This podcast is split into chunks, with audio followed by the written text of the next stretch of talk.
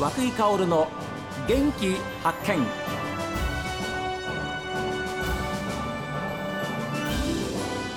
おはようございます。和久井薫です。和久井薫の元気発見。一日の始まりは私が発見した北海道の元気な人と出会っていただきます。え今週は農業の話題を皆様にご紹介しますが岩見沢市栗沢町にやってまいりました。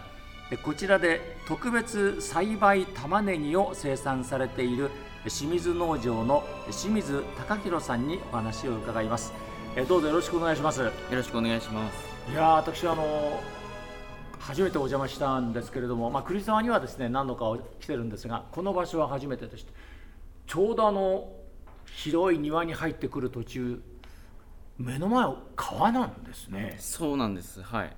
で土手を越えてすぐ川がありましてこれ例えば大雨の時なんかはどうなんですか、大雨の時はですね、降水量によるんですけれども、まあ玉ねぎが浸水したりですとか、本当にギリギリのなんていうんですか、土手の上ギリギリまで来たりっていうのは何回もありますね。うわヒヤヒヤもんですねそうですね。はい。で例えばその土手を乗り越えてはい。こちら側にままあお母屋もあるんですけれどもあのこ倉庫もありますがこちら側に来たこともあるんですか？昔はあったみたいです。あったみたいということは高弘さんが？僕自身はまだ経験はないんですけれども、えその畑に浸水したのは2回ぐらいですかねあります。そしたらせっかくの玉ねぎが水に浸かっちゃうわけですよね。そうですねはい。そうすると使い物にならないんですか？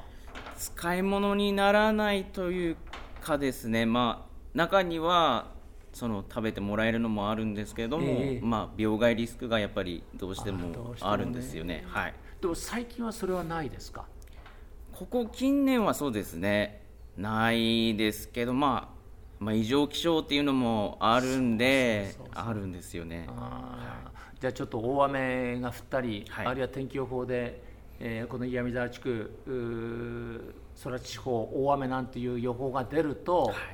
ちょっとヒヤヒヤもんですね。そうですね。はい。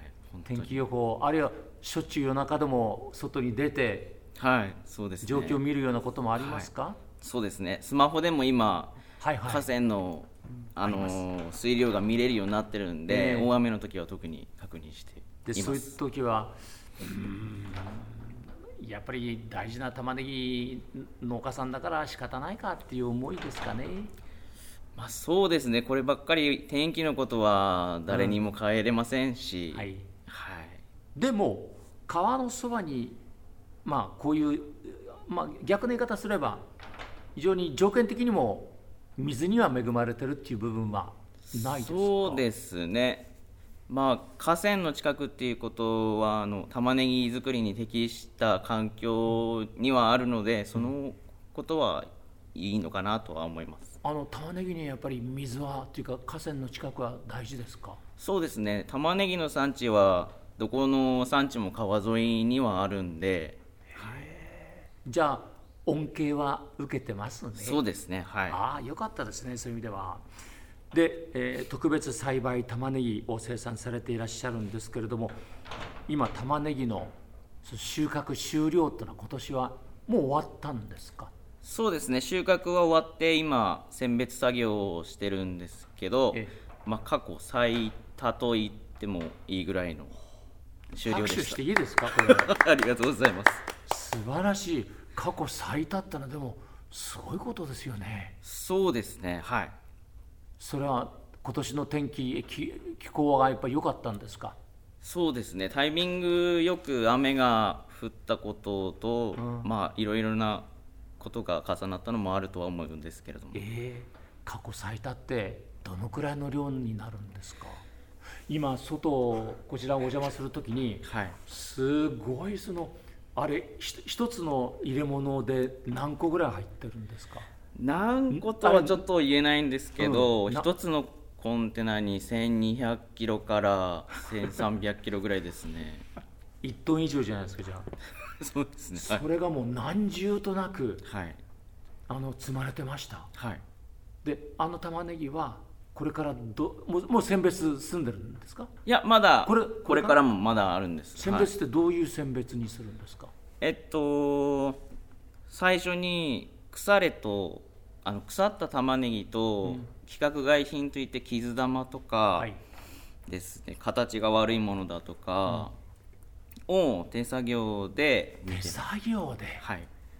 うわーこれからがじゃあ収穫は終えましたけど、はい。これからのその選別がまた大変ですね。そうですね。はい。でその規格外あるいはちょっと傷んだものそしてそうじゃなくてこれは正常だから出荷できるっていうものっていうのはやっぱ人の手で人の目でやるわけでしょ、人の手と人の目じゃないとできないですね。できないです。どのくらいかかります？期間は。缶はです何ね十個1200300キロの一つのコンテナが相当あるんでしょそうですね。えっとうちの収穫は7月の末から始まって、うんで10月の中ぐらいまで遅くだったら収穫作業があるんですよね。収穫が3か月ぐらいあるんだ。はい、はい。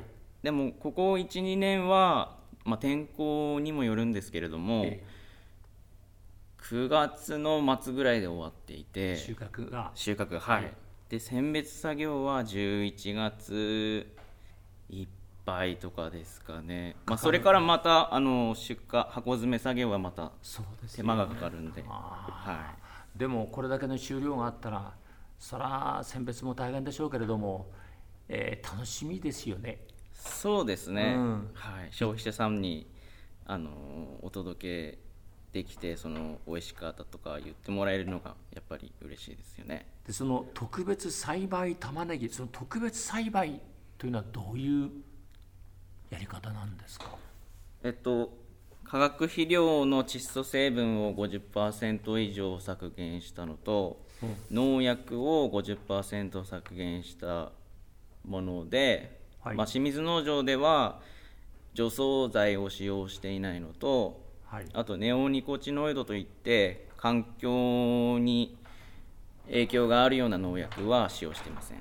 使わない。はいということは今おっしゃったその特別栽培っていうのはまあその農作物の収穫までにじゃあ農薬とか化学肥料はつまあ普段使う半分以下に抑えるはいということなんですか？はいはでじゃあ農薬を全く使ってないってことではないんですよね？そうですねで半分以下に抑えます。それは化学肥料も同じく。はい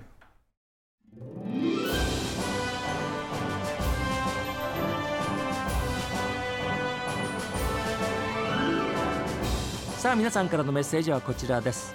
メール元気アットマーク STV.jp genki アットマーク STV.jp ファックスは011-202-7290おはがきの方は郵便番号 060-8705STB ラジオ和久井薫の元気発見までです。